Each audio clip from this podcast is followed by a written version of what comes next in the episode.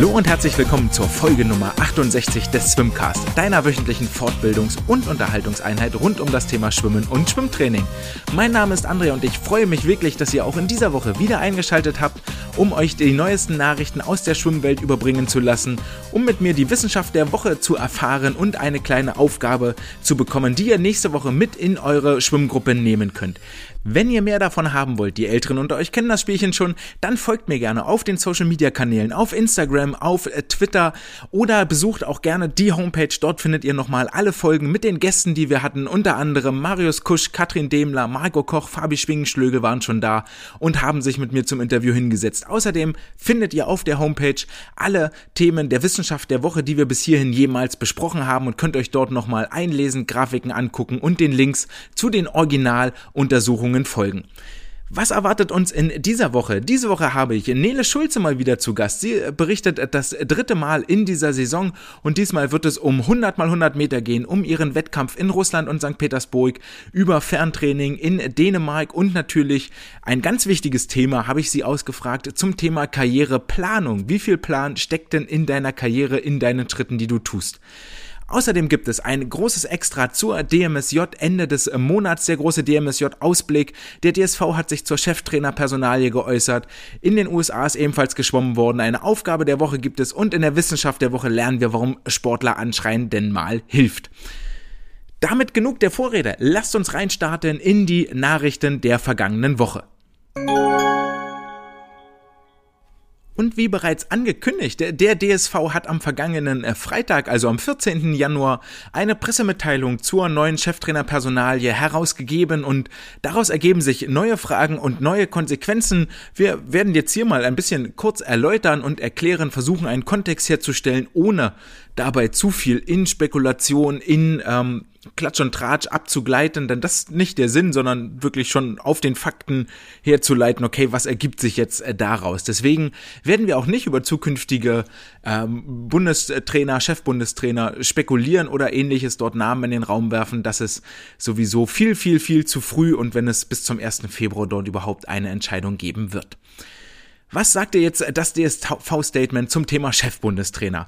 Das Profil, das gesucht wird, ist relativ äh, klar und eng gefasst, denn jemand mit Exper internationaler Expertise und entsprechenden Erfolgen wird gesucht, der vor allen Dingen den Fokus, und hier wird es das erste Mal interessant, auf der Sprint- und Mittelstrecke liegen hat. Also wenn wir uns zurückerinnern, so jemand wie Jaco Verheeren, der schon mal ganz kurzfristig für den DSV gearbeitet hat, was auch immer er da getan hat, er hat wohl Wissen weitergegeben in den wenigen Monaten, die er da war, wäre prädestiniert dafür. Die ähm, Ausschreibung ist da schon auf ihn eigentlich fast zugeschnitten, aber Jaco ist im Moment beim französischen Schwimmverband tätig und hat dort einen etwas längerfristigen Vertrag unterschrieben, nämlich bis Paris. Also er ist raus dann wissen wir außerdem, dass äh, John Rudd, der den äh, irischen Schwimmverband so wahnsinnig weit nach vorne gebracht hat in den vergangenen Jahren, der ist neuer Chef geworden der Welt Swim Coach Association und äh, Steve Tick, der ebenfalls in äh, Irland gearbeitet hat, der ist von den Australiern weggekauft worden. Also sind dort schon mal drei große Namen auf jeden Fall vom Markt.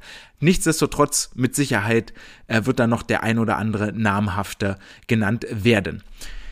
Die Frage, die sich jetzt zuallererst ergibt aus diesem Statement, das heißt, Bernd Berghahn und Hannes Vitense sind ihre Posten als Teamcoach und Teamchef los. Was passiert mit den beiden? Und auch das geht aus dieser Pressemitteilung hervor. Denn die Langstrecke bleibt in den Händen von Bernd Berghahn liegen. Er soll zukünftig den Titel Bundestrainer lange Strecke tragen, so steht es explizit in diesem Statement drin. Das heißt, wir können davon ausgehen, dass der neue Chefbundestrainer vielleicht den Beinamen haben wird Bundestrainer Sprint und Mittelstrecke. Die lange Strecke das ist jetzt ein bisschen Spekulation, aber so zeichnet sich das Ganze ja schon ab. Die lange Strecke soll auch am Bundesstützpunkt in Magdeburg den DSV-Schwerpunkt haben. Das wird zumindest deutlich, wenn man hört, dass ähm, Langstreckentalente wie der Hannoveraner Sven Schwarz oder auch Celine Rieder aus Neckarsulm nach Magdeburg gegangen sind, um sich dort der Trainingsgruppe von Bernd Berghahn anzuschließen mit Lukas Mertens, Isabel Gose. Wir alle kennen die Namen, die dort im Wasser ihre Kreise ziehen. Dann hat außerdem ja Magdeburg eine neue Bundesstützpunkttrainerin aus Spanien verpflichtet. Das ist auch schon etwas älter. Catalina Arasa Postles gab es auch schon eine News in der äh, Swim and More dazu. Ähm, ja, ist jetzt nicht so die wahnsinnige Neuigkeit, aber das ist das, was dort im Stützpunkt Magdeburg passiert und das deckt sich auch mit den Gesprächen, mit den Zitaten, die ich letzte Woche von Bernd Berghahn wiedergegeben habe, dass der Stützpunkt in Magdeburg nie zur Disposition stand, sondern wirklich schlussendlich nur der Chef-Bundestrainer oder der Bundestrainerposten und diese Doppelbelastung Doppelbelastung ist er jetzt los und ähm, kann sich demzufolge voll und ganz wieder auf Magdeburg, auf die sachsen-anhaltinische Arbeit stürzen. Hannes Vitense seinerseits rückt in den Nachwuchsbereich und wird Carsten Goses dort zu verstärkend zur Seite stehen, zusammen mit kurzer Trommelwirbel, denn das war eine wirkliche Überraschung, die dort kam, zusammen mit Franziska Hentke, der ehemaligen Leistungssportlerin aus Magdeburg. Diese drei werden sich zukünftig im DSV um den Nachwuchsbereich kümmern. Wie dort die Aufgabenteilung ganz genau aussieht, welche Maßnahmen geplant sind, das war noch nicht rauszubekommen, aber ich hoffe, dass wir dort in den nächsten anderthalb, zwei Monaten mal ein Statement vom DSV, eine etwas langfristigere Planung vom DSV bekommen werden. Franzi besetzt ihrerseits eine Planstelle der Bundeswehr, was auch immer das heißen mag, denn die gab es vorher nicht. Während Carsten in den vergangenen Jahren der Alleinunterhalter im Nachwuchsbereich war, erfährt er jetzt wirklich äh, zahlreiche Unterstützung und auch namhafte Unterstützung ähm, durch Franzi und Hannes Vitense. Damit wird Franzi auch Bundestrainerin im Nachwuchsbereich. Das heißt, zukünftig sind es dort drei Trainer, die sich äh, um die sportliche Zukunft des DSV kümmern werden Richtung Paris 2024, Richtung Los Angeles 2028. Als Konsequenz für das Anforderungsprofil des neuen Chefbundestrainers bedeutet das, dass der neue CBT ein Begriff, der glaube ich von Henning Lamberts damals geprägt wurde, ist der neue CBT mit den alten Chefs, also mit Bernd Berghahn und Hannes Vitense zusammenarbeiten muss und dass das nicht zwangsweise immer etwas Gutes ist, das wissen wir sicherlich alle aus ganz, ganz vielen Erzählungen. Trotzdem, wenn die Aufgabenfelder klar abgesteckt sind und danach sieht es aus, Hannes Vitense im Nachwuchsbereich, Bernd Berghahn lange Strecke. Damit bleibt der große Block und Fokus Sprint und Mittelstrecke frei und unbesetzt und dort kann sich der neue Chefbundestrainer austoben. Zu den Aufgaben des CBT gehört ja auch mehr, als sich nur um die Entwicklung der Sprint- und Langstrip, Sprint- und Mittelstrecke zu kümmern, nämlich auch konzeptionelle Arbeit zu leisten, den Kontakt zum DSV, zum DOSB ähm, zu leisten, dort herzustellen, mit den Stützpunkten zusammenzuarbeiten und allen anderen Sachen, die dort in der Pressemitteilung noch dran, steckten.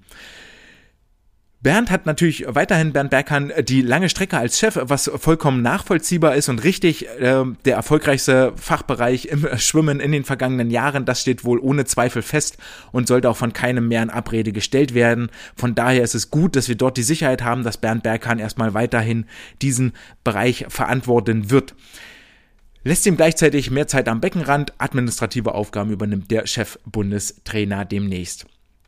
Die neue Struktur, die der DSV hier implementieren will, verspricht mehr Hauptamtlichkeit. Durch drei neue Trainer im Nachwuchs oder durch insgesamt drei Trainer im Nachwuchsbereich, zwei davon neu, durch einen Haupttrainer lange Strecke und durch einen Haupttrainer, Chef-Bundestrainer mit Fokus Sprint und Mittelstrecke, ähm, haben wir insgesamt ein Trainerteam, das viel, viel größer ist, als wir das, glaube ich, in der Vergangenheit hatten. Dort in den DSV-Strukturen etwas, was auch vom Potenzialanalysesystem gefordert wird, um dort Fördermittel zu erhalten vom Deutschen Olympischen Olympischen Sportbund. Auch das wird mit dazu beigetragen haben, hier diese großflächige strukturelle Veränderung vorzunehmen und dafür zu sorgen, dass eben wirklich viele, viele Dinge umgeworfen und neu strukturiert und organisiert werden. Traditionell ist es aber auch so, und das wird spannend sein zu beobachten, wie sich dort der neue CBT schlägt. Denn traditionell ist es so, dass die Vereins- bzw. BSP-Trainer einem Chef bzw. einem Ansager, jemandem, der ihnen ähm, Vorgaben macht hinsichtlich Trainingslager, hinsichtlich Maßnahmenplanung, doch eher sehr, sehr skeptisch gegenüberstehen. Und das ist tatsächlich ein sehr zweischneidiges Schwert, weil jeder Stützpunkt, jeder Trainer verfolgt eine gewisse Saisonplanung, hat eine bestimmte Philosophie, was das Thema Höhentraining angeht, was den Zeitpunkt, die Dauer der Trainingslager angeht, was die Wettkampfvorbereitung angeht, was Schwerpunkte in den verschiedenen Trainingsphasen angeht. Und ähm, glaube ich, ist auch sehr, sehr schwer, dort alle unter einen Hut zu bringen, wenn nicht sogar unmöglich. Und das ist auf meinen Augen der größte Stolperstein, dem der neue Bundestrainer, der hier gesucht wird, unterliegt, sich mit allen, mit denen er dort zusammenarbeitet, mit den BSP-Trainern, mit den Landestrainern, mit den alten Chefs, mit Bernd Berghahn, mit Hannes Vitense, mit dem Nachwuchstrainer und den Funktionären im DSV gut zu stellen. Das, äh, nun ja, gleicht einer äh, unbezwingbaren Aufgabe. Wir dürfen gespannt sein, wie sich das weiterentwickelt. Daran hat sich nichts geändert, aber das Profil ist jetzt etwas deutlicher geworden, auch was der DSV sucht und was der DSV fordert vom neuen CBT. Damit haben wir auch den Nachrichtenanteil schon fast abgearbeitet, denn wir kommen jetzt zur großen DMSJ-Vorschau. Was erwartet uns am 29. und 30. Januar in der Schwimmoper in Wuppertal? Der Deutsche Schwimmverband hat am Montag die teilnehmenden Teams bekannt gegeben, sowohl über Social Media, was ich sehr, sehr gut finde, als auch über die in Anführungsstrichen alte hergebrachte Homepage und natürlich auch über E-Mail gingen die Einladungen an die Vereine raus. Dass die DMSJ stattfindet, ist natürlich sportlich und psychologisch die vollkommen richtige Entscheidung für alle Jugendlichen, die sich darauf freuen und auch die DMSJ, ähnlich wie auch die DMS, einer der Stimmung oder der stimmungsvollste Wettkampf im jährlichen Wettkampfkalender. Ähm, wer da schon mal dabei war, der wird das gerne bestätigen. Leider wird es dieses Jahr wohl nicht ganz so laut werden, denn es sind keine Zuschauenden zugelassen in der Schwimmoper in Wuppertal, die sehr, sehr großzügig ist. Das ist zu Recht herausgestellt. Ein Hygienekonzept ist vom Ausrichter und dem DSV erarbeitet worden, von den örtlichen Gesundheitsbehörden auch genehmigt worden, sodass wohl einer Veranstaltung hier nichts im Wege steht. Um dennoch die Zahl der Personen in der Schwimmhalle möglichst gering zu halten, hat man sich dazu entschieden, die Altersklassen zu trennen. Und zwar äh, wird die A-Jugend zusammen mit der C-Jugend in einem Abschnitt starten und die B-Jugend zusammen mit der D-Jugend in einem Abschnitt starten, sodass maximal 18 Teams zeitgleich in der Halle sind. Und jetzt kann man sich die große Frage stellen, warum A und C und B und D und nicht A, B und C, D. Liegt einfach darin begründet, dass in der C und D-Jugend jeweils zwölf Teams am Start sind, in der A und B-Jugend jeweils sechs Teams. Macht dann für jeden Wettkampfabschnitt 18 Teams, also paritätisch aufgeteilt das Ganze. So ist es. Und jetzt stellt sich natürlich die große Frage, wer darf alles in Wuppertal dabei sein? 25 Vereine haben sich auf der Jungsseite qualifiziert, 23 auf der Mädchenseite und insgesamt 30 verschiedene Vereine aus ganz Deutschland dürfen beim DMSJ Bundesfinale antreten. Ein bisschen Statistik, damit müssen wir uns hier auseinandersetzen und das wird auch äh, mit der wird im Folgenden noch eine Rolle spielen, weil wir nämlich einiges äh, beleuchten werden, auch welche Auswirkungen die Pandemie auf den Schwimmsport wohl hatte. Bei den Jungs sind 17 von den 25 Vereinen mit nur einer einzigen Mannschaft vertreten, also es gibt nur acht Vereine insgesamt, die mehr die in mehr als einer Altersklasse vertreten sind. Bei den Mädchen sind es 16 Vereine, die mit nur einer Mannschaft dabei sind, also sieben Vereine, die mit ähm, sieben Vereine, die mit mehr als einer Altersklasse in Wuppertal vertreten sein werden. Guckt man sich die Gesamtverteilung an, haben wir gerade gehört, dass es 30 Vereine insgesamt sind, die dort nach Wuppertal reisen werden. Und in diesen 30 Vereinen gibt es neun, die über beide über alle Altersklassen, über beide Geschlechter nur ein Team qualifiziert haben. Also 21 Vereine haben mindestens zwei Teams dabei. Und die Mannschaften mit den meisten äh, Qualifizierten sind äh, die SG Essen, die mit insgesamt neun Teams ganz, ganz weit vorne ist. Bei sechs, nee, bei acht Altersklassen heißt das, dass sie also sogar in einer Altersklasse mehr als eine Mannschaft qualifiziert haben und zwar in der D-Jugend. Weiblich dürfen die Essener mit zwei Mannschaften antreten beim Bundesentscheid. Der SC Magdeburg ist mit sechs Teams vertreten, davon drei bei den Jungs, äh, drei bei den Mädchen. Die SSG Leipzig mit insgesamt fünf Mannschaften und die SG Mittelfranken mit insgesamt vier Mannschaften sind die Top-Teilnehmer beim Bundesfinale. Überraschende Top-Plätze dürfen äh, oder mit überraschenden Top-Platzierungen dürfen nach Wuppertal reisen. Die SG Schwäbisch Gmünd führt nämlich die weibliche A-Jugend an und war im Jahre 2020 gar nicht vertreten, also nicht in der weiblichen B-Jugend, sodass man sagen könnte, okay, die haben sich verbessert und gesteigert und sind jetzt halt die Besten, sondern völlig out of nowhere haben sie die beste Vorkampfleistung aller A-weiblich Teams hingelegt. Das gleiche gilt für die Jungs des Berliner TSC in der B-Jugend. Auch die waren 2020 überhaupt überhaupt nicht im Finale der C-Jugend unter den besten zwölf Mannschaften vertreten und führen dieses Jahr aber die männliche B-Jugend an. Mutmaßlich haben dort einige Vereinswechsel stattgefunden, aber das liegt mir jetzt fern zu beurteilen oder zu bewerten, ob dem wirklich so ist. Aber das ist schon auf, äh, überraschend und auffällig. Ihre Spitzenposition verteidigt hat das Team aus Regensburg, das in 2020 die männliche D-Jugend anführte und jetzt in 2022 die männliche C-Jugend und das Team der SG Dortmund, die Mädchen der Jahrgang äh, der Altersklasse C führten 2020 äh, an die Tabelle und führen jetzt in der weiblichen B-Jugend die Tabelle an. Also hier konnte die Spitzenposition verteidigt werden. Und wir dürfen uns mit Sicherheit auf einige spannende Duelle an der Spitze freuen. So ein DMSJ-Finale ist immer ein kleines Wabonspiel. Man weiß nie, wer vielleicht gerade krank ist, wer vielleicht gerade verletzt ist. Aktuell natürlich auch, wer hat sich vielleicht gerade Corona aufgesackt und kann deswegen nicht mitkommen oder wer hat gerade die Grippe und kann deswegen nicht mitkommen. Sind ja alles Schülerinnen und Schüler, die einem erhöhten Infektionsrisiko aktuell tragischerweise unterliegen.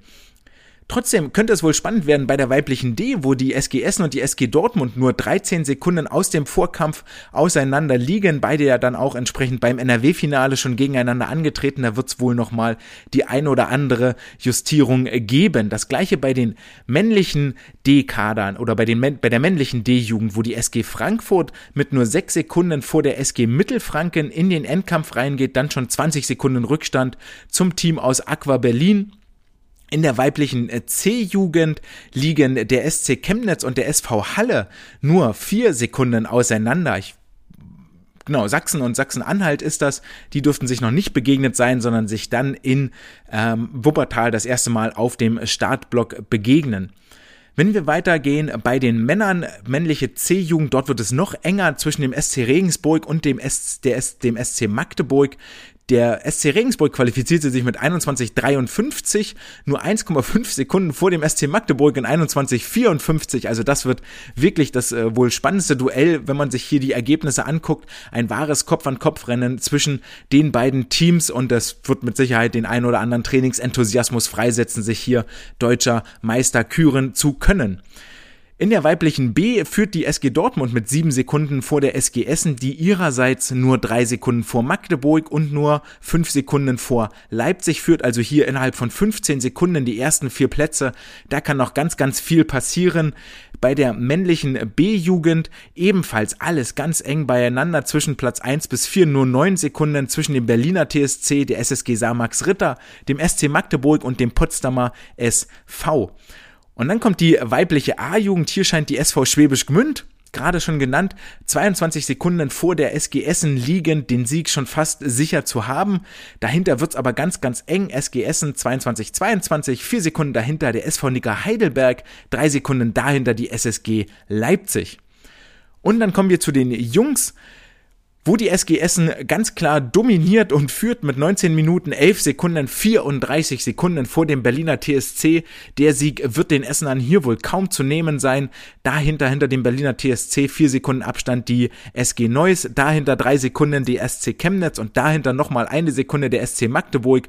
Also nur 8 Sekunden zwischen Platz 2 und 5. Dort scheint noch alles möglich und alles offen zu sein. Es verspricht also spannend zu werden in der Schwimmoper in Wuppertal, doch was bedeutet die Zahl der qualifizierten Vereine in den Kontext gesetzt zur letzten Ausgabe im Januar 2020? Im Januar 2020 traten 27 männliche, 24 weibliche Vereine auf den äh, auf den Wettkampfstartblock. Im Jahr 2022 sind es 25 und 23, also leicht gesunken. In der Gesamtzahl fällt der Rückgang aber noch viel, viel größer aus. Und zwar waren 2020 36 Vereine vertreten. Im Jahre 2022 sind es nur noch 30 Vereine, die mindestens eine Mannschaft qualifiziert haben für das Bundesfinale. Und das ist ein extremer Abfall. Sechs Vereine reduzieren, also ein Sechstel, quasi 16 Prozent Reduktion. Das ist richtig, richtig stark und bedeutet, dass wir eine viel, viel höhere Konzentration der Talentbasis auf Einzelstützpunkte haben. Im Jahr 2020 waren es 20 Vereine, die mit nur einem Team äh, beim damaligen Finale, ich glaube, das war, das war in Essen, müsste das gewesen sein, äh, die mit nur einem äh, Team im, im Finale in Essen vertreten waren. 16 Mannschaften mit mindestens zwei Teams oder mehr. Im Jahr 2022, also heute, sind es nur neun Vereine, die ein Team dabei haben. Also 20 mit einem Team und neun mit einem Team bedeutet, dass wir eine viel, viel stärkere Konzentration haben, dass viel mehr Vereine mit zwei und mehr Teams, nämlich 21 Vereine sind mit zwei oder mehr Teams in Wuppertal vertreten. Das unterstreicht nochmal die These, dass es eine höhere Konzentration der Schwimmtalente, möchte ich jetzt vielleicht gar nicht sagen, weil die Talentbasis ist breit verteilt, aber der guten Leistungen, die sind viel, viel mehr konzentriert auf Einzelstützpunkte. Und ob das jetzt förderlich oder nachteilig ist für eine breite Talentbasis, das darf jeder für sich selber entscheiden. Was es auf jeden Fall ausdrückt, ist die Tatsache, dass die Trainingsrestriktionen, die wir in den vergangenen zwei Jahren hatten, auf die Einzelvereine extrem durchgeschlagen haben. Ähm, genau, wir, wir vermissen quasi sechs Vereine hier, die nicht mit dabei waren. Im Gesamtvergleich schlägt sich das auch ein bisschen nieder, denn 2020 gab es drei Vereine, die mit jeweils fünf Teams vertreten waren, nämlich die SG Mittelfranken, der SC Magdeburg und die SG Essen. Im Mittel hatte jeder Verein 2,1 Teams am Start. Im Jahre 2022 haben wir die SG Essen, die mit neun verschiedenen Mannschaften antritt, die SC Magdeburg mit sechs, die SSG Leipzig mit fünf und da merkt ihr schon, das sind alles große Bundesstützpunkte, die auf jeden Fall durchtrainieren konnten. Vier Vereine für die SG Mittelfranken und im Mittelwert haben wir jeder Verein mit 2,4 Mannschaften am Start. Also auch hier wieder zeigt sich deutlich, dass der Einzelverein mehr Mannschaften nach Wuppertal entsendet, als das 2020 nach Essen der Fall war. Und das schlägt sich auch in den Zahlen nieder für Vereine, die fehlen. Denn insgesamt fehlen 13 Vereine 2022, die 2020 noch dabei waren und acht davon waren 2020 mit der D-Jugend vertreten. Und zwar ist das der SSV Plauen, der SC Coburg, der VfL Sindelfingen, die alle aus der D-Jugend männlich und die Sindelfinger auch mit der D-Jugend weiblich ähm, sich nicht dieses Jahr für die C-Jugend qualifiziert haben. Der SSF Bonn hat es nicht geschafft, mit seiner D, seine D-Jugend jetzt für die C-Jugend zu qualifizieren, die SG Bergheim nicht, sowie der Mainzer SV und die SG Mülheim nicht. Acht Vereine, also die so hart getroffen waren mit Trainingsrestriktionen und das sind alles kleine kleine Vereine. Plauen wird nicht viel trainiert haben in, in, in Sachsen, Coburg wird nicht viel trainiert haben, Sindelfingen schwierig einzuschätzen, könnte sein, dass da Trainingsmöglichkeiten waren, weiß ich jetzt nicht, nicht ganz genau. Ähm, die Bonner hatten arg zu kämpfen, das weiß ich. Bergheim hatte auch zu kämpfen. Ähm, Mainz bin ich mir nicht sicher. Mülheim hatte auch zu kämpfen mit den Trainingsrestriktionen. Und das schlägt sich hier nieder, dass all diese Sportler sich nicht für die C-Jugend nochmal qualifizieren konnten. Außerdem war die SG 0 Köln damals mit der A weiblich vertreten, die sind jetzt natürlich zu alt, sowie der äh, die Mannschaft aus Hannover, die mit der A männlich 2020 vertreten war, auch die sind jetzt zu alt und dort sind aber keine neuen Nachwuchssportler nachgerückt, die jetzt quasi in der D wieder am Start sind. Ergänzt wird das Feld der Vollständigkeit halber die SGS Hamburg und die, die Osnabrücker sowie äh, das Team aus München, die damals mit der C-Jugend 2020 qualifiziert waren. Wir erinnern uns, in der C-Jugend sind zwölf Mannschaften am Start, in der B-Jugend nur noch sechs, also kann es auch einfach sein, dass sie nicht mehr zu den besten sechs gehörten, aber immer noch zu den besten zwölf und immer noch existieren und ähm, dass das Team immer noch da ist und immer noch Talent da ist. Demgegenüber stehen acht Vereine, die neu in 2022 in, äh, beim Bundesentscheid dabei sind, die 2020 gar nicht dabei waren. Und zwar sind das für die, sind das insgesamt fünf Vereine nur in der D-Jugend, also bei den jüngsten. Das Team von Aqua Berlin ist mit dabei, in der D-Jugend neu. Das Team vom SCW Eschborn ist mit dabei. Der Hofheimer SC ist neu mit dabei, die äh, 2020 gar nicht dabei waren, sowie der SC Wiesbaden, der mit einer D-Mannschaft männlich und weiblich dabei ist und noch dazu eine C männlich für den Bundesentscheid qualifiziert hat. Wenn ihr da jetzt ein bisschen hellhörig geworden seid, ohne das tiefer zu definieren oder zu spezifizieren, heißt das, dass drei Vereine aus Hessen neu im Bundesentscheid dabei sind, nämlich Hofheim, Wiesbaden und Eschborn mit insgesamt fünf Teams. Die Wiesbadener mit drei und Hofheim und Eschborn mit jeweils einem Team.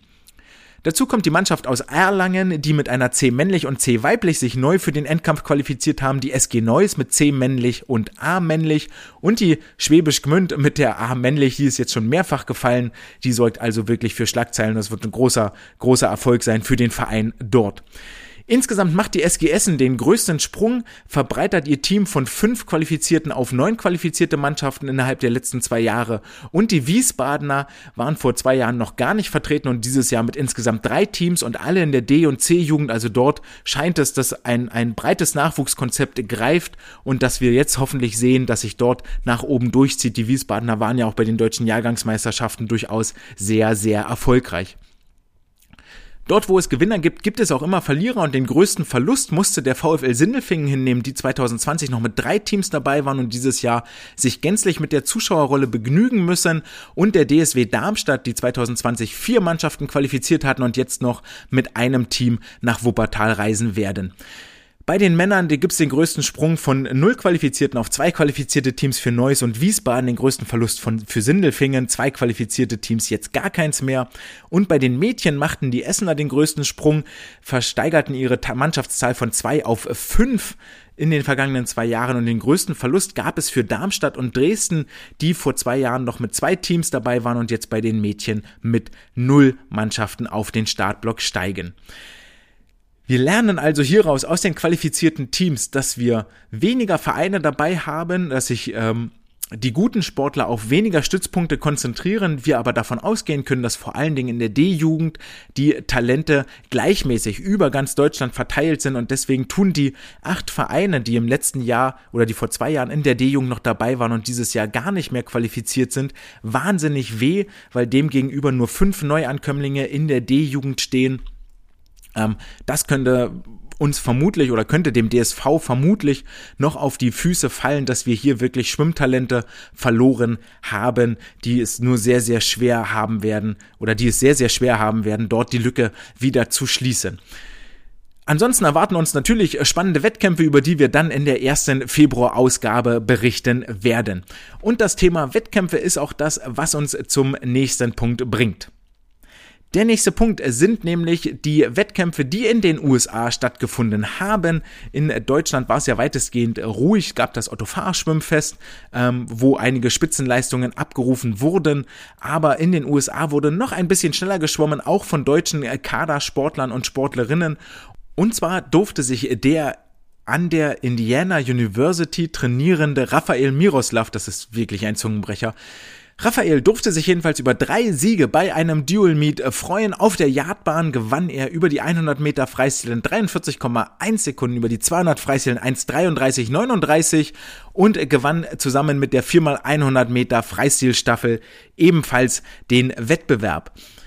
Außerdem im Wasser waren die in Tennessee trainierenden Björn Kammern und Julia Mozinski. Björn Kammern ist ja neu rübergeflogen Anfang des Jahres in die USA und durfte sich jetzt knappe drei Wochen nach seinem, nach sein, nur zwei Wochen, es war am Wochenende, zwei Wochen nach seiner Ankunft in Good Old America über den ersten Wettkampf freuen. Auf der 50-Meter-Bahn dann auch direkt waren beide zusammen unterwegs beim Tennessee Long Course Invitational und wussten durchaus ein bisschen zu überzeugen, denn Björn startete über die 50 Meter Rücken, über die 100 Meter Rücken in 26, 26 und 57, 77 schwamm er dort durchs Wasser, legte über die 50 Rücken eine neue Bestzeit auf, durfte außerdem über die 50 Delfin starten, 24, 68, hier nur 7 Zehntel über seiner Bestzeit und über die 100 Delfin in 55, 21 noch nicht so ganz an seiner Bestleistung dran, die bei 52,8 Sekunden liegt.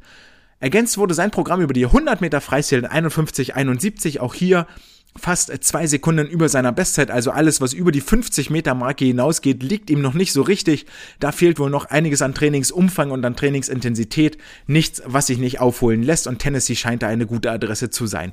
Denn das zeigte Julia Mozinski ihrerseits, die über die 50 Meter Freistil 26, 27, 6 Zehntel an ihrer Bestzeit vorbeischwamm und dann aber über die längeren Strecken überzeugen konnte. Über die 100 Freistil schwamm sie in 55, 39 nur noch zwei Zehntel oberhalb ihrer persönlichen persönlichen Bestleistung, gefolgt von den 200 Meter Freistil, wo sie ihre Bestzeit um 400 unterbot, in 1,58,24 schon mal ihren Namen in den Hut warf für die kommende 4x200 Freistilstaffel, die für die WM in Fukuoka nominiert werden wird.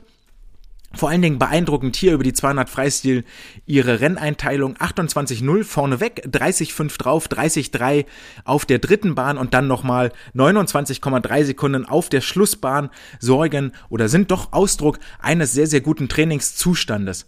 Und das Ganze getoppt wurde noch von der 400 Meter Freistilzeit, die hoch emotional und wirklich hohe Wellen geschlagen hat. In 407,85 schwamm sie eine neue Bestzeit und blieb nur acht Zehntel über der WM-Norm. Und die 400 Freistil ist eine Strecke, die man sie sehr, sehr lange nicht mehr hat schwimmen sehen in Deutschland die aber scheinbar doch richtig Potenzial hat für sie. So deuten das zumindest diese Wettkampfergebnisse hier an. Und wir werden mal weiter einen Blick rüberwerfen auf den äh, großen oder über den großen Teich nach, nach Amerika und dort äh, gucken und weiter verfolgen, was unsere amerikanischen, in Anführungsstrichen, Auswanderer denn dort so tun. Und weil wir gerade dabei sind zu gucken, was denn andere so tun, nutze ich diese Überleitung und äh, damit kommen wir zum Interview mit Nele Schulze. Ich wünsche euch viel Spaß damit. Das haben wir natürlich, ihr kennt das Spielchen, im Vorfeld aufgezeichnet. Wir hören uns äh, nach dem Ende von diesem Interview wieder mit der Wissenschaft der Woche und einer Aufgabe der Woche. Und jetzt erstmal viel Spaß mit, den, äh, mit dem Gespräch mit Nele.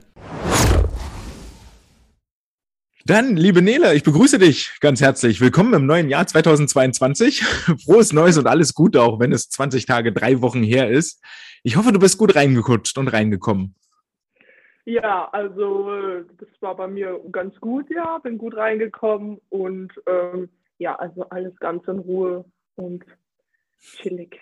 Also, das, das ist ja schön. Ja, davor war es ja für dich ein bisschen äh, stressig, weil du in dieser berühmten Weihnachtwoche zwischen Weihnachten und Silvester hattest dich ja nach Russland verschlagen, nach St. Petersburg zum Wettkampf. Ist richtig, ja? Ja. Ja, okay. Das ist korrekt. Stimmt. Gab es ja, gab's ja auch äh, Ergebnisse. Und die erste Frage, die ich, äh, oder ich habe zwei Fragen eigentlich vorweg. War das das erste Mal für dich, dass du in St. Petersburg warst bei dem Wettkampf und sprichst du eigentlich Russisch? Ähm, das war tatsächlich nicht das erste Mal, dass ich bei dem Wettkampf in St. Petersburg war. Ich war da zum ersten Mal 2019. Das war tatsächlich auch mein erster internationaler Wettkampf. Also das war schon sehr besonders, dass ich wieder da schwimmen durfte. Und ähm, nein, also ich spreche gar nicht Russisch. 2019 warst du 14, oder?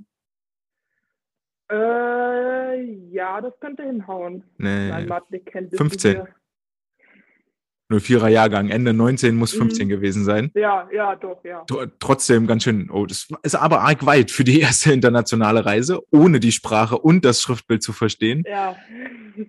Wie war das damals? Ähm, also damals war das wirklich richtig krass, ähm, da mitschwimmen zu dürfen. Also ich erinnere mich noch, wie ich bei dem SHSV Kurzbahnmeisterschaften ähm, von Stefan Herbst war das, glaube ich, gefragt wurde, ob ich da mitschwimmen will. Und ich bin völlig, völlig so, oh mein Gott, ich darf international mitschwimmen. Und das war wirklich richtig krass für mich, da äh, mitzuschwimmen. Und ähm, da war ich auch tatsächlich über meine 200 Brust bin ich dann ins Finale gekommen und das war dann Glückwunsch. zusätzlich noch, Dankeschön, äh, mein erstes internationales Finale. Also das war wirklich richtig krass für mich. Wie war das, wie war das Gefühl damals und hat sich dazu heute was verändert? Ähm, ich würde sagen, die Erfahrung hat es vielleicht ähm, jetzt verändert, aber das ist immer noch genauso krass für mich, ähm, bei so einem Wettkampf mitzuschwimmen. Ich bin immer noch richtig hibbelig davor und mega aufgeregt.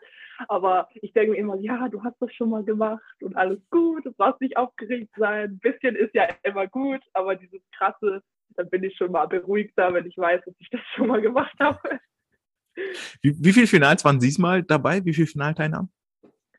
Ähm, also ich bin über die 200 Brust im Finale gewesen, über die 100 Lagen hm. und über die 50 Brust, also dreimal. Glückwunsch dazu. Warst du zufrieden mit deinen Ergebnissen? Ja, also ich war wirklich sehr zufrieden. Ähm, äh, über die 100 Lagen war ich auch nur ein paar Zehntel von meiner Bestzeit und ähm, über die 50 Brust bin ich sogar Bestzeit geschwommen, ähm, was, ich, was mich sehr überrascht hat und natürlich auch sehr gefreut hat. Ähm, und über die 200, ähm, ich glaube, da war ich drei Sekunden von meiner Bestzeit. Also ich bin wirklich sehr zufrieden, auch weil ich ja jetzt ähm, gar nicht getapert war und Training, also es war gar nicht, gar keine Vorbereitung. Von daher bin ich wirklich sehr zufrieden und ähm, über die 50 Freistil und die 100 Brust bin ich auch geschwommen, bin ich äh, nicht ins Finale gekommen, aber beides elfte und neunte. Ähm, und da war ich auch ähm, über die 100 Meter Brust eine Sekunde über der Bestzeit und die Freistil auch ein Zehntel, glaube ich. Also wirklich sehr zufriedenstellend. Ja, das klingt so. Du strahlst auch übers, übers ganze Gesicht. äh, wie ist das in dem Wettkampf? Wird dann dort, also ist dort alles in Russisch ausgerufen und aufgerufen? Oder gibt es eine englische internationale Variante noch? Es gibt zum Glück noch eine englische Variante, da bin ich auch sehr froh drüber, sonst wäre ich wirklich so ein bisschen, okay, ist das jetzt mein Name, soll ich jetzt rein? Ähm, das war 2019 so, da war ich jetzt auch nicht, hatte ich jetzt auch nicht so gute Englischkenntnisse und da war das schon ein bisschen schwieriger, jetzt ähm, zu gucken, okay, haben die jetzt meinen Namen gesagt, muss ich jetzt raus? Aber das war dieses Jahr, also alles gut. Also das war wirklich sehr gut organisiert. Vielleicht auch, ja, bestimmt auch ein bisschen Erfahrung mit dazu genommen. Mhm, ja, Hattest klar. du 2019 jemanden, der dich mit an die Hand genommen hat? Ähm, ja, ähm, ich war auch nicht die Einzige, die ähm, so jung war und da mitgeschwommen ist. Also ich war tatsächlich noch ein anderes Mädchen mit. Ich glaube, die war ja diesen Jahr jünger als ich. Ähm, und wir waren da beide so die, die neuen Jüngeren. Und dann hatten wir auch zwei Trainer mit und die haben uns auch ein bisschen so äh, in die richtige Richtung gewiesen, sodass okay. das nicht ganz schief gelaufen ist. Habe ich das richtig mitgekriegt? Diesmal war ohne Trainer? Nee, wir hatten äh, einen Trainer mit, Eugen Steffen. Okay. Okay, ein, ein Verantwortlicher war dabei. Ja. Nimm, mich, nimm mich mal mit oder nimm uns mal mit in die ähm, in den Callroom oder in den Warteraum, wo du dann auf den Finalaufruf wartest. Das ist doch mit Sicherheit deutlich, deutlich anders im Vergleich zu einer deutschen Jahrgangsmeisterschaft oder ähm, ja anderen, anderen deutsch-dänischsprachigen Wettkämpfen, wo du alles mitkriegst, wo du dich mit den Leuten unterhalten kannst die, die Mehrheit war ja russisch. So, wie unterscheidet sich das? Was macht das mit dir? Macht das überhaupt einen Unterschied? Ähm, ja, also ein bisschen schon. Ich, man muss sehr aufpassen, dass die, ähm, also dass man zum richtigen Zeitpunkt reinkommt, weil sie haben teilweise bei mir das erste und zweite Mal gar nicht meinen Namen gesagt, weil die nicht wussten, wie man den ausspricht. Und deswegen stand ich da so ein bisschen und habe so geguckt, okay, ist das mein Lauf? Ich habe mir so ein paar Na Namen von meinem Lauf gemerkt und bin dann so mit reingegangen, habe mehrere Male gefragt und so. Ähm, also da muss man wirklich aufpassen. Ähm, ja, und es ist auch, also man versteht ja gar nichts. Und das ist schon, man fühlt sich auch so ein bisschen wie so ein Außenseiter und dann steht man da so, ich so, ja, hallo, ich bin die Deutsche. ähm, aber dann beim dritten, vierten, fünften Mal war das dann alles okay und die Leute im Callroom haben dann auch gesehen, ja, okay, das ist die von Deutschland und haben dann auch ähm, gesagt, ja, ähm, du musst hier rein und haben auch darauf geachtet, nachdem ich dann gesagt habe, dass ich das gerne haben möchte, dass die meinen Namen aufrufen, weil sonst, ja, das müssen die ja. Also. Ja. War, war zum Vorlauf und zum Finale jeweils mit Einmarsch auf die, auf die, Start, auf die Startbühne? Tribüne? Ja, also beim Vorlauf war das so, dass wir alle zusammen eingelaufen sind hm. und ähm, beim Finale sind wir dann immer einzeln aufgerufen. Auch so mit großer Show, mit Laser, Licht, Musik? Ähm, das war, also wir hatten so ein, wie nennt man das auf Deutsch? So ein ähm, Finalzeremonie oder so mhm. davor. Und das war wirklich richtig krass organisiert mit Lichtern und Tänzen und sowas. Das war wirklich, die Russen haben sich da wirklich sehr Mühe gegeben. Und ähm, ja, also im Finale war das war coole Musik, da hat ein DJ aufgelegt und ähm, das war, das war wirklich sehr cool. Schön, schön, schön. Und ihr seid alle heil wieder zurückgekommen. Ja, das ist das Wichtigste, ja. Okay, mit einigen Geschichten im, im Gepäck. Ja. Äh, bevor du nach Russland geflogen bist, wir hatten uns, glaube ich, auch in der letzten Folge darüber unterhalten, äh, hast du eine, eine Premiere erlebt. Du durftest das erste Mal 100 mal 100 Meter schwimmen. Ja. Der Traum eines jeden Schwimmers ist wahr geworden.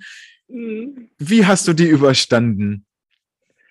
Ähm, gut, würde ich sagen. Ähm, also wir sind, ähm, wir waren immer in so Gruppen eingeteilt und ich war dann in die Gruppe, die äh, 1,30 geschwommen ist.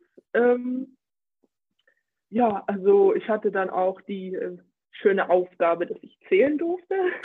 und ich mit meinen nicht vorhandenen Mathekenntnissen war da wirklich so ein bisschen, ja, ich würde sagen, angestrengt, nicht nur wegen dem Schwimmen. Ja, du zählst Nein, ja sonst auch nie mit, hast du gesagt. aber da haben dann, ähm, also bei der Hälfte hat dann ein Trainer übernommen. Also ich musste nur bis 50 zählen. Also alles gut. Wenn du 1,30 Abgang machst, wie viel Pause bleiben dir dann? Ähm, ungefähr 15, 20, ich wollte gerade Minuten sagen, äh, Sekunden. Ja. also das, ja, das, am Ende wird es wirklich dann schon sehr langweilig, aber das ging. Seid, seid ihr alles in Kraul geschwommen? Habt ihr irgendwelche Variationen drin gehabt? Nee, das war alles in Kraul. Wo, wo war für dich der Moment, ich finde immer bei 100 mal 100, es kommt irgendwann der Moment, wo du dich fragst, was mache ich hier überhaupt? So, warum? Das hört nicht auf, das nimmt kein Ende, so mittendrin. So, gab es diesen Moment für dich? Definitiv, ja. Das war dann ähm, bei der Hälfte, dachte ich mir so, okay, gut, jetzt muss ich das alles nochmal machen. Und ich dachte mir so, scheiße, ich werde nie fertig. oh Gott, ja, aber das war ja bei der Hälfte bei mir und ähm, ich bin ja auch mit ein paar anderen Mädels auf der Bahn gewesen, die, die haben sich dann auch gesagt, ich habe keine Lust mehr. aber das war wirklich ein Erlebnis, würde ich sagen. Ja, das, das ist es auf jeden Fall. Habt ja. ihr auch Ernährung, irgendwas zwischendrin? Hast du dir mal so einen Snack gegönnt oder so ein Hydrogel? Also ich gar nicht. Also ich bin dann einfach so ja, ohne alles geschwommen. Ich glaube, ich habe auch kaum was getrunken, was jetzt nicht so empfehlenswert ist, aber irgendwie hatte ich das Bedürfnis nicht. Ich weiß nicht wieso. Okay, aber die anderen haben was zu sich genommen, sagst du? Ja, ein paar andere Schwimmer, ja. Okay. welche, welche, welche Einheit war das? Direkt vor Weihnachten, die letzte? Ähm, das war, ich glaube, drei Tage vor Weihnachten. Ich glaube, ja. Also nicht, äh, also nicht die letzte. Hm. Hast du. Ja, hast, du hast du dann im, im, Anschluss noch irgendwas gemerkt? Schwere Arme, gut geschlafen? Ähm, also ich habe definitiv gut geschlafen, das äh, kann ich sagen. Ähm, aber sonst nicht. Okay. Eigentlich war ich jetzt dann müde, ja, aber sonst alles gut. Gab so musikalische Untermalung. Ich erinnere mich, dass wir auch da das letzte Mal drüber gesprochen haben, wenn so Weihnachtslieder laufen, dass sich das nur so mittel motiviert. Ja, aber es, also es war keine Weihnachtsmusik zum Glück. Ich glaube, sonst wäre ich wahnsinnig geworden, diese zweieinhalb Stunden da zu schwimmen. Ähm, ja, aber ja, doch, es war wirklich sehr gute Musik, teilweise auch lustige Musik. Also hat es was dann, war es auch sehr motivierend. Das, das ist schön. Hast du dich zwischendrin auch mal gefragt, äh, nicht nur, also die Frage war, warum machen wir das? So in einem größeren Kontext? So fürs Training oder für deine Leistung, was das bringen soll? Ja, also das habe ich auch gefragt, aber ich habe eigentlich nur daran gedacht, ja, das ist aus Spaß und Tradition. Ähm, ja, also habe ich jetzt nicht so richtig dran gedacht, dass das jetzt ähm, irgendeinen größeren Effekt fürs Training haben soll. Hm, okay. Aber ja, okay. Verstehe, verstehe. Dann lass uns mal noch einen Schritt weiter gehen. Wir sind jetzt im, im neuen Jahr. Du warst zwischendurch in St. Petersburg, hast deine zehn Kilometer geschwommen und jetzt war äh, online zu sehen und wir haben auch das letzte Mal über Höhentrainingslager gesprochen, Anfang des Jahres, ähm, dass die, dass deine Trainingsgruppe oder einige zumindest aus Hamburg noch mit in Lanzarote waren. Wie schwer war das für dich, da jetzt zu Hause zu bleiben und nicht mitzufliegen? Ähm, das war wirklich, also ich würde sagen, es war nicht leicht, aber auch jetzt nicht, wo ich dachte, scheiße, ich verpasse alles, sondern das war so ein Mittelding. Ähm, weil ich hätte jetzt gern alle, alle kennengelernt und ähm, wäre da mit gewesen, weil das ja auch Langbahn ähm, ist und das wäre auch eine richtig gute Vorbereitung jetzt gewesen, weil ich ja jetzt gerade nur Kurzbahn schwimme aktuell. Ähm, ja, also ich fand das wirklich, also am Anfang sehr blöd, aber dann zum Ende hin habe ich mich dann auch ein bisschen damit abgefunden und ja, dass ich jetzt nicht so viel daran ändern konnte. Wart ihr im regelmäßigen Austausch, dass du wirklich neidisch werden konntest oder hast du lieber gesagt, hier, nee, schiebe ich beiseite, erzähl mir nichts?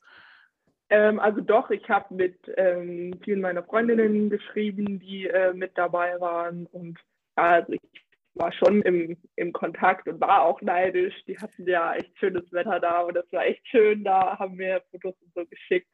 Also neidisch war schon.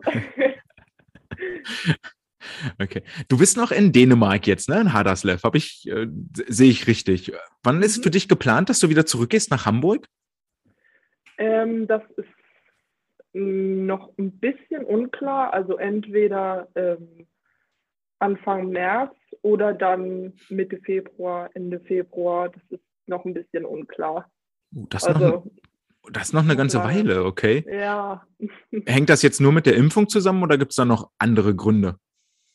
Ja, das ist äh, wegen der Impfung gerade. Hm, okay. Ja, haben wir das letzte Mal schon, schon drüber gesprochen. Das bringt mich eigentlich auch so ein bisschen zur nächsten Frage, die ich so im Kopf hatte von den, von den letzten Malen, und zwar das Thema Karriereplanung. Und mhm. zwar, wie viel Plan steckt eigentlich dahinter in deinen Schritten, in deinen Entscheidungen?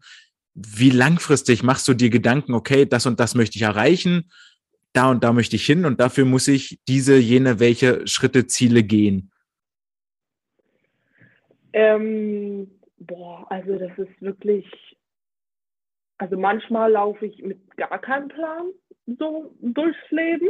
Und manchmal mache ich mir äh, so, also ich mache mir immer für die Saison Ziele. Ähm, und ja, natürlich, ich habe auch so zum Beispiel Olympia das Ziel, ähm, aber ich bin da wirklich also sehr offen und dann, also ich mache das immer so durchs Visualisieren. Und dann schreibe ich mir halt so bei Saisonbeginn so Ziele auf.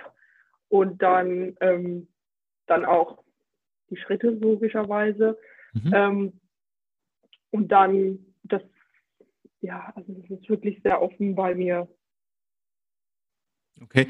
Hab, hast du jemanden in Hamburg oder in Dänemark oder generell jemanden dritten externen, mit dem du das besprichst, den du dort um Rat fragst, der dir vielleicht auch Hinweise gibt und sagt, guck mal hier, da könntest du vielleicht eine Förderung kriegen oder kümmere dich da mal an der Stelle oder frag mal XY, der hat das, der hat das schon gemacht, sind ja dann auch Themen wie Ernährungsberatung und Physiotherapie und ähm, ja, später, wenn du aus der Schule raus bist, noch was mit, mit dem Beruf, das zu, zu, ähm, zu koppeln und zu koordinieren. Gibt es da jemanden, den du als Ansprechpartner hast? Ja, also ähm, sowas wie Ernährungsberatung, also mache ich nicht. Ähm, das würde mich persönlich sehr interessieren. Ähm, aber so der Rest, also ich bespreche viel mit meinem Tutor zum Beispiel. Ähm, der macht das halt so in die Berufsrichtung und sowas. Ähm, und ähm, ja, sonst, ja, so Physiotherapie. Also sonst eigentlich nicht so, so, die, so das Fanzige. Ja, okay. Ja, also jetzt nicht so eine direkte Laufbahnberatung, Karriereberatung, ähm, wo ihr euch detailliert mal die Schritte. Okay. Mhm. Ist das grundsätzlich möglich in Hamburg am Stützpunkt? Ja. Okay, ja. gibt es also jemanden, den du da fragen könntest. Ähm, wie langfristig ist dein Plan? Du hast Olympia gerade schon angesprochen. Ist das äh, Paris 2024? Ist das LA 28? Ähm, ich würde sagen, das ist beides. Ja. ähm, also ja, wirklich, also beides. Und das arbeite ich wirklich auch gezielt darauf hin. Und ähm, ja, also manche sagen ja so, ähm, ja, 2024 ist das nicht ein bisschen schon früh? Und ich denke so, nein, ich möchte das unbedingt schaffen. Und ähm, danach natürlich auch. Also ich habe nicht vor, nur in Anführungsstriche ähm, einmal bei Olympia mitzuschwimmen. Ich finde 2024 überhaupt nicht zu früh. Ich finde schön, dass das mhm. Ziel da ist. Ja. Ich glaube ganz oft, also ist so ein deutsches Phänomen gefühlt, dass darüber nicht gesprochen wird, sondern wird man eher belächelt. Ach, Olympia, ja, ja, das, ja. Äh, ach, schafft doch sowieso keiner, die Chance ist so klein, so brauchst du gar nicht erst versuchen. Ja, nee, doch.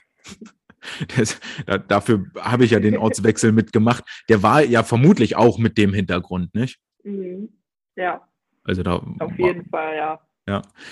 Hm, hast du auch einen sportlichen Plan? Also muss ja beides irgendwie zusammengreifen, ne? Das, das Leben, die Schule, das Private und, und das Sportliche. Und das muss ja im Zeitmanagement muss das zusammenpassen, aber vor allen Dingen im Sportlichen müssen ja schon relativ konkrete Überlegungen angestellt werden. Okay, so bauen wir die Saison auf, da kommt das hin. Ähm, und so machen wir das über die mehreren Jahre bis Paris. Existiert so ein Plan bei dir, bei euch? Ähm, ehrlicherweise noch nicht, aber mhm. ich sag lieber noch, weil ähm, ich habe auf jeden Fall vor, ähm, wenn ich dann wieder zurück bin, dann sowas in Angriff zu nehmen. Weil ich finde das wirklich auch äh, sehr wichtig, weil sonst, ja, dann hat man das quasi so auf Papier sozusagen und dann hat man das alles so vor sich. Das finde ich wirklich sehr gut, einen Plan zu haben. Ja. Hm, okay. Wie viel, wie sehr unterstützt sich deine Familie dabei? Welche Rolle spielen die? Also die unterstützen mich zu 100 Prozent. Ähm, da, also ich rede auch immer mit meiner Familie, wenn ich zum Beispiel Niederlagen habe und denke, oh, das war jetzt nicht so gut. Und die bauen mich immer auf und helfen mir immer, ähm, sind immer für mich da. Also das ist wirklich eine äh, wahnsinnig große Unterstützung, die ich da habe, ja. Ja, ist schön, ist gut und wichtig. Ich glaube, das, das mhm. braucht man auch. Und wenn es nicht irg irgendwen, der dich, der dich bedingungslos unterstützt, immer gut. Wenn es ja. nicht die Familie ist, dann muss es im Zweifel jemand anders sein. Mhm. Wie sieht dein Plan jetzt in den nächsten Wochen aus? Du hast das ja schon angedeutet, du bleibst jetzt erstmal in Dänemark. Stehen Wettkämpfe an? Hast du bestimmte Trainingsschwerpunkte? Klare, klare Dinge, die jetzt auf dem, auf dem Programm stehen, woran du arbeiten willst? Ähm, also ich habe einen Wettkampf Ende Januar, Anfang Februar habe ich äh, also Wettkämpfe geplant. Äh, mal gucken, ob die dann auch äh, wirklich stattfinden. Ähm, und aktuell beim Training ist so also sehr viel Technik im Fokus bei mir. Ähm, ich habe auch die letzten Tage, die letzten zwei Wochen auch sehr viel Technik gemacht. Also da platzt mein Gehirn schon. ähm, aber ich finde das gut. Ich finde das wirklich sehr gut, dass das mal in Angriff genommen wird. Ähm, ja, also ja, das ist gerade beim Schwimmen das Technische und beim Krafttraining ähm, gehen wir auch gerade auf ein bisschen mehr Wiederholungen, aber immer noch so im Kraftbereich. Hm. Muss ich natürlich fragen, wenn du sagst, ihr macht gerade viel Techniktraining, erzähl doch, erzähl, erzähl, mal konkreter, woran arbeitet ihr? Ist das nur brustbezogen? Ist es ganz, ganzheitlich über alle Lagen bezogen? Ähm, also es ist am meisten brustbezogen, aber auch nicht nur. Es ist auch ähm, Kraul und ähm, die Wenden ähm, bei mir und dann auch äh, meine Kopfstellung, also bei Brust und Kraul, bei Brust ist das ein bisschen extremer. Bei Kraul ist es zum Glück besser geworden, weil also mein Kopf ist überall beim Schwimmen, nur nicht da, wo er sein muss. Ähm, du meinst jetzt der Kopf am Körper, nicht mit den Gedanken im Kopf. Ja, ja, ja, ja. Okay. Ja. ja. Okay. Also das ist aktuell das, ja. Bei den Wänden, was ist da dein Problem? Ähm, dass ich erstens viel zu lange an der, an der Wand klebe, sozusagen, und dann mich quasi bei Brust so, so hoch ziehe, anstatt dass ich schnell ran, schnell wieder raus. Okay. Ich, ich verstehe. Ich glaube, können viele, können viele mitfühlen. Das ist äh, so, ein, so ein mhm. klassisches Trainer. Je kürzer du an der Wand bist, desto besser, ja. Ja. Ja. Ach so, ja, bei Brust ist das auch ähm, bei mir das Problem wegen dem langen Angleiten. Fällt mir gerade so ein. Das ist auch eine Sache, wo man unbedingt mal was äh, dagegen tun muss, weil das kostet mir viel zu viel. ja. Ist das eine Vorgabe, die du aus Hamburg jetzt gekriegt hast von deinen Trainern, die du in Dänemark umsetzen sollst? Habt ihr euch das in, in deinem Heimatverein selber überlegt? Gibt es da eine Kommunikation zwischen den beiden Orten? Ja, also jetzt nicht direkt zwischen Hamburg und Haderslev, sondern das geht immer über mich. Ähm, und ja, also wir kommunizieren auf jeden Fall sehr oft wegen den Trainingsplänen und so und ja, gucken, ob das dann alles okay mhm. ist. Ja. Und so weiter, ja. Stehst du da auch im, ich stelle mir das halt gerade schwierig vor mit dem, mit dem Techniktraining, weil es hängt ja viel auch immer von der Person ab, die das, mhm. die das mhm. macht, die das anguckt. Äh, verschiedene Trainer sehen verschiedene Dinge und haben vielleicht auch ein bisschen andere Philosophie. Wie, wie, wer hat da das Hauptsagen und wie funktioniert das? Ähm, also auf jeden Fall meine beiden Trainer in Hamburg. Ähm, also der, mit der Kopfstellung hatte ich auch ähm, in Hamburg das Problem und bei Kraul auch, ähm, wie, wie, sagt man das auf Deutsch? Ähm, ja, irgendwie die, ich weiß, ich weiß nicht, wie, äh, wie ich es beschreiben soll, aber auf jeden Fall, ähm, ja, das Eintauchen von der Hand ins Wasser. Ich weiß nicht, ob das Sinn macht. Ähm, und daran arbeiten wir jetzt auch also weiter in äh, Dänemark und Brust. Ja. Kopfstellung, wie vorhin gesagt, ja. Machst du, machst du dann Videos und schickst sie rüber nach Hamburg oder unterhaltet ihr euch nur drüber? Wie, wie läuft da die Kommunikation? Ähm, ja, also es werden Videos gemacht, unter Wasser, über Wasser hm. und die äh, schicke ich dann auch äh, nach Hamburg. Okay. Beziehungsweise, ja. Ja, gut, mhm. gut. Wo bist du dann Ende, Ende Januar, Anfang Februar? Bei welchem Wettkampf? Wo kann man ähm, dich sehen? Das, das sind so äh, ein bisschen kleinere Wettkämpfe in Dänemark, ähm, wo ich dann also vorhabe, für Deutschland zu starten, damit die Zeiten dann auch in Deutschland registriert werden. Mhm. Ähm, also das sind ganz kleine. Ich glaube, einer, ja doch, einer ist äh, Langbahn und einer Kurzbahn. Ja. Okay, aber wo ist das? Ähm, ja, also weißt der du? eine ist in Kolding. Also, mhm. keine Ahnung, also wirklich sehr, äh, sehr in der Nähe, wo ich gerade wohne. Ähm, und dann einer in Aarhus, das ist so oben in Dänemark im Norden. Okay. Ich verstehe, ich verstehe. Ja, dann, ähm, glaube ich, haben wir 25 Minuten rum, auf jeden Fall. einen Einblick gekriegt, wie die 100 mal 100 und äh, wie es in ja. Russland gelaufen ist. Möchtest du noch irgendwas loswerden? Ich frage ja immer, habe ich was vergessen, was dir wichtig ist?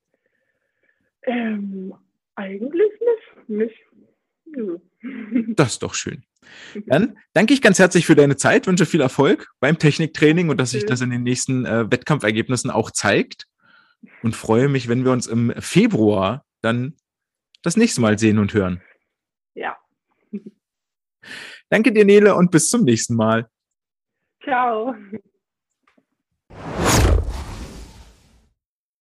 Da sind wir wieder zurück und ich möchte an der Stelle nochmal vielleicht mich entschuldigen für die nur so hm, mittelprächtige Soundqualität. Ich hoffe, es war trotzdem hörbar verständlich für euch und ähm, vor allen Dingen an die Jüngeren unter euch, an die Zuhörer und äh, Zuhörerinnen.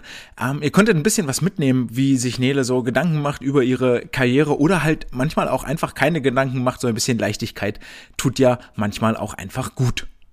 Damit kommen wir zum vorletzten Thema des heutigen Tages, nämlich der Wissenschaft der Woche. you Und das Gute in dieser Woche ist, diese Wissenschaft, diese Untersuchung könnt ihr überall und jederzeit selber auch mal durchführen und nachspielen und dann für euch selber die Rückschlüsse ziehen, die euch und eurer Gruppe am meisten weiterhelfen. Das ist ja nicht immer der Fall, dass man äh, so die Untersuchung, die ich hier vorstelle, selber nachmachen kann, aber diesmal geht das sehr gut. Und der Titel sagt das bereits vorweg, warum das denn so gut möglich ist, denn das Ganze heißt Effect of Different Feedback Modalities on Swimming Pace, which feedback modality is most. Das Ganze stammt von Cesare Altavilla aus Spanien, genauer von der University of Alicante und wurde veröffentlicht im Journal of Human Kinetics im Jahre 2018. Den Titel ins Deutsche transferiert heißt, wir gucken uns an, welchen Einfluss haben verschiedene Feedback-Möglichkeiten, Feedback-Optionen auf die Schwimmgeschwindigkeit, auf die Schwimmpace. Vor allen Dingen, denn es wird hier darum gehen, nicht so schnell wie möglich zu schwimmen, sondern genau ein vorgegebenes Tempo zu halten. Und dementsprechend gucken sich die Forscher hier an, welche der Rückmeldeoptionen denn die beste, die effektivste, die effizienteste ist. Und im Wesentlichen hat der Sportler ja drei Möglichkeiten, sein Tempo zu regulieren, wenn er so eine Aufgabe schwimmt. Wenn wir meinetwegen sagen, wir schwimmen jetzt äh, 10 mal 400 Meter, Kraul, ganze Lage, Bestzeit 80 Prozent. Und dann gibt's äh, drei Optionen, wie er sein Tempo regulieren kann. Zum einen kann er das einfach selbst steuern und sich selbst pacen, äh, weil er einfach so viel Erfahrung hat, weil sein Wassergefühl so gut ist oder weil er keinen Bock hat, angeschrien oder angezeigt zu werden. Als zweites kann ich ihm als Trainer natürlich Zeichen geben, ganz klassisch Daumen nach oben, Daumen nach unten, Daumen horizontal, je nachdem ist gut, ist nicht gut oder sogar in Fingern, ey, du bist so viel Sekunden über deinem Schnitt, den du eigentlich schwimmen solltest. Oder ich rufe ihn an und schreie ihn an nach der Wende und sage, ey, hier schneller, langsamer, drei Sekunden, gut, nicht gut, was auch immer man sich dort als Sportler, Trainer gespannt denn so überlegt. Auch das ist ein Forschungsfeld für sich, Sportler, Trainer, Kommunikation. Ähm, ja, dass man sich dort, dass man dort die gleiche Sprache spricht und das rüberbringt, was man auch rüberbringen möchte und der Sportler das versteht, was man möchte, dass er versteht.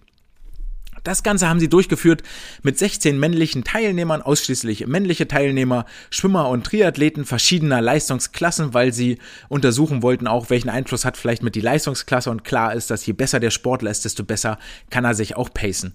Und haben das Ganze wie folgt geregelt, relativ simpel. Sie haben die Sportler dreimal 400 Meter Kraul schwimmen lassen im 25 Meter Becken. Auch das hat ja jeder von euch vermutlich zur Verfügung. Und sie sollten 80 Prozent der Bestzeit schwimmen eigentlich der Schwellgeschwindigkeit aerob, anaerobe Schwelle, ähm, weil das vielleicht nicht für jeden machbar ist, geht das mit Sicherheit auch, wenn sie 80 Prozent der Bestzeit schwimmen sollen. Am Beispiel einer 400 Meter Zeit, die da heißt 400 Meter Bestzeit 4 Minuten 25, dann heißt das, der Sportler muss 5 Minuten 31 schwimmen und hat dann 80 Prozent seines Tempos dort erreicht. Durchaus machbar, erreichbar für alle. Los geht's. Jetzt ist die Frage, wie gab es das Feedback und wann wurde das gegeben? Und zwar alle 100 Meter durch die Entsprechung dessen, was gerade gefordert war. Entweder war das äh, halt selbst gepaced, der erste 400, dann, dann gab es halt gar keine Rückmeldung, sondern der Sportler sollte selber einschätzen. Oder es gab ein Handzeichen, das vorher vereinbart wurde wie das jetzt explizit aussah, haben sie gar nicht geschrieben tatsächlich, aber das kann man sich ja dann mit dem Sportler selber überlegen, ob man so viel Finger zeigt, wie Sekunden sind, ob man, keine Ahnung, ein, zwei, drei, viermal winkt, was auch immer man dann macht, oder zwei Hände für zwei Sekunden, eine Hand für eine Sekunde zur Faust mit gespreizten Fingern offen oder ne, wie auch immer man das dann dort so macht. Oder eben der Sportler wurde via Stimme äh, motiviert und wurde dort eine Rückmeldung gegeben. Das Ganze haben sie aber nicht so gemacht, dass der Trainer am Beckenrand steht und der Schwimmer, wenn er beim Atmen ist, dann eben äh, ein Kommando zugerufen bekommt, sondern sie haben das Ganze über Funk geregelt, über ein Funkgerät, sowas gibt's ja inzwischen auch. Den Fines Swim Coach Communicator ist da, glaube ich, der bekannteste so im, im generellen Bereich, ähm, dass der Sportler eben ein, äh, ein Headset quasi aufhat und der Sport Trainer hat ein Funkgerät und kann sich dann mehr oder weniger problemlos mit dem Sportler unterhalten über Funk. Und dann haben sie äh, eben von den drei Feedback-Modalitäten die Zwischenzeiten und die Endzeit verglichen und dann festgestellt, okay, welches Pacing hat denn am besten funktioniert? Und die Ergebnisse sind äh, relativ schnell erzählt, denn von äh, 0 bis 100 Meter gab es zwischen den drei Varianten keinen Unterschied. Gab ja auch von 0 bis 100 Meter gar keine Rückmeldung, erst nach 100 Metern die erste. In allen drei Varianten sind die Sportler immer zu schnell geschwommen, 2,9 bis 4,7 Sekunden unterhalb der geforderten Pace. Und dann ging es los, dass sie beim Stimmenfeedback, beim Voice-Feedback, also wenn der, der, der Trainer redet, haben sie das Tempo adaptiert, angepasst von der 100 zur 200 Meter Marke, ebenso wie von 200 bis 300 und 300 bis 400 Meter, bis sie dann zwischen äh, 200 und 400 Metern eigentlich wirklich ganz genau auf ihrer Schwimmgeschwindigkeit lagen, auf der vorgegebenen Schwimmgeschwindigkeit. Beim selbst, selbst gepasten ähm, Rennen gab es gar keine Korrektur. Es verharrt das Tempo auf dem gleichen zu schnellen Niveau. Vielleicht in den Zwischenzeiten lagen sie nach 100 Metern, äh, waren sie 3,6 Sekunden unter ihrer, Best, unter ihrer Pace-Zeit zwischen 100 und 200 3,2 Sekunden, zwischen 200 und 300 2,8 Sekunden und zwischen 300 und 400 nochmal 3,2 Sekunden unter ihrer Pacing-Zeit. Und beim visuellen Feedback, also beim Handzeichen geben, dort ist es sogar so, dass die äh, Sportler tendenziell immer schneller geworden sind. Von anfänglich 4,7 Sekunden unterhalb ihrer Pace auf den ersten 100 Metern bis zu den letzten 100 Metern, wo sie 5,1 Sekunden schneller waren, als ihre vorgegebene Pace sein sollte. Also wir lernen hieraus relativ schnell, relativ einfach. Wenn die Sportler angesprochen werden, kann ich am besten die Informationen übermitteln, die ich übermitteln möchte und dann passen sie ihre Schwimmgeschwindigkeit am ehesten auch an. Zusätzlich fühlten sich die Teilnehmer durch das äh, Stimmenfeedback deutlich motivierter und die Abweichung von der gewünschten Pace war über alle Sportler hinweg, egal ob sehr gute, also ob Schwimmer oder Triathleten, sehr gute oder nicht so gute Schwimmer, ähm, war die Abweichung von der gewünschten Pace beim Audiofeedback am kleinsten, also wenn ich die Sportler ansprechen kann oder ihnen ein akustisches Signal gebe. Was lernen wir jetzt daraus? Mit euren Sportlern reden ist auf jeden Fall die beste Möglichkeit, mit ihnen ihr Trainingstempo zu bestimmen. Generell als Hinweis, mit den Sportlern reden ist immer eine gute Idee und zwar viel, viel besser als nur Zeichen zu geben oder gar nicht mit ihnen zu kommunizieren und sie einfach machen zu lassen. Soweit, so kurz die Wissenschaft der Woche und wir kommen zu guter Letzt zur Aufgabe der Woche. Die Aufgabe der Woche ist äh, dieses Mal ein ja, Klassiker, möchte ich fast sagen. Ich habe das immer gerne benutzt, um das Trainingslager zu eröffnen, so in der ersten Einheit im Trainingslager, gerade wenn man in einer neuen Umgebung ist, in einer neuen Schwimmhalle oder sogar im Freibad, dann bietet sich das immer an, um das Becken wirklich vollumfänglich äh, kennenzulernen. Und zwar habe ich dann immer das DMS-Programm einmal runterschwimmen lassen, gerne auch so in verschiedenen Varianten, kommen wir gleich nochmal dazu. Grundsätzliche Regel ist sehr einfach. DMS-Programm fällt ja dieses Jahr aus, von daher könntet ihr das auf diese Weise mal nachholen. Jede Wettkampfstrecke muss einmal geschwommen werden. Und früher gab es da immer riesige Diskussionen, weil die Frauen sind ja bei der DMS nur 800 Freistil geschwommen, die Männer nur 1500 Freistil. Und dann hieß es immer, ne, schwimmen die Frauen jetzt 700 Meter weniger als die Männer oder wie machen wir das? Häufig habe ich es dann so geregelt, dass sie sowohl die 1500 als auch die 800 Meter schwimmen mussten. Diese Diskussion sind wir inzwischen los, weil ja die Frauen in der einen Runde 800, in der anderen 1,5 schwimmen und die Männer dann genau andersrum. Frage an euch, Frage ans Publikum, wie viele Meter sind das, wenn ich das DMS-Programm inklusive 800 und 1500 einmal runterschwimme? Kurzer Trommelwirbel, Wartemusik, 4800 Meter insgesamt. Also gar nicht so wahnsinnig viel, ist machbar in anderthalb bis zwei Stunden auf jeden Fall.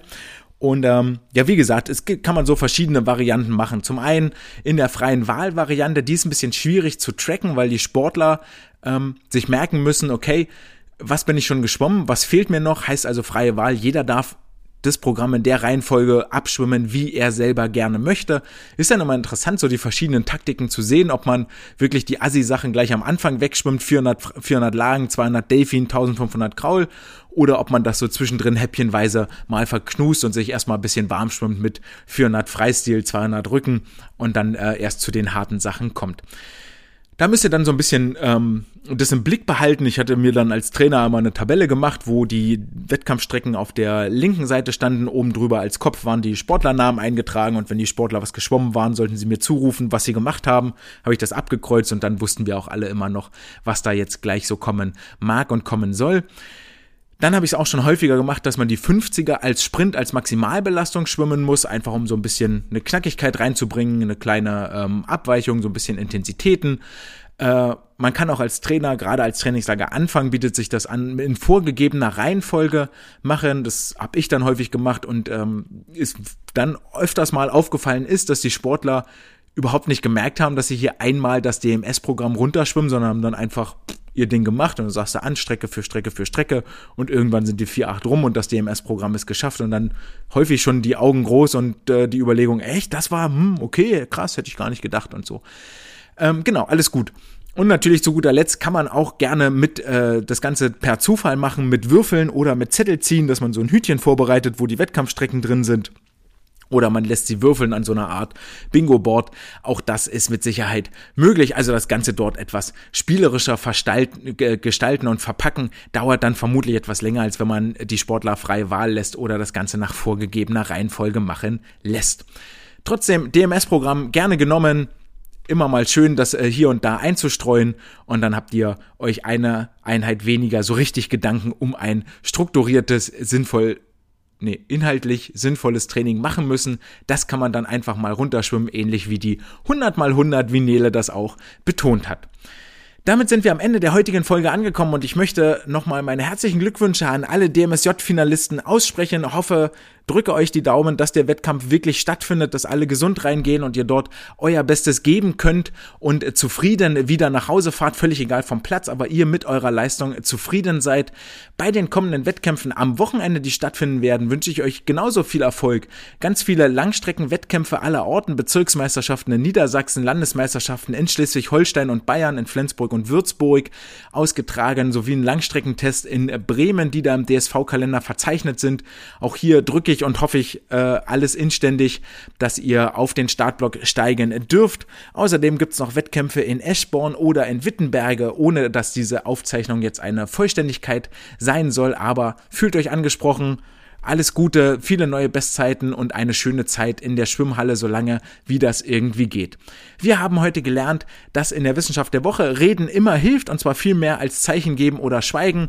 Ganz im Sinne dieses Podcastes freue ich mich, wenn wir weiterhin im Austausch stehen. Bedanke mich für die Rückmeldungen, die zur Folge letzte Woche gekommen sind und ich hoffe, ich konnte damit das darf schon das ein oder andere auch adressieren. Freue mich, dass ihr wieder dabei wart. Freue mich noch viel mehr, wenn ihr nächste Woche wieder dabei seid und wenn ihr das Projekt äh, gut und unterstützt unterstützenswert findet, dann könnt ihr das tun unter paypal.me slash swimcast. Könnt ihr mich finanziell unterstützen. Ansonsten lasst gerne fünf Sterne da, eine Bewertung da bei den gängigen äh, Podcast-Portalen.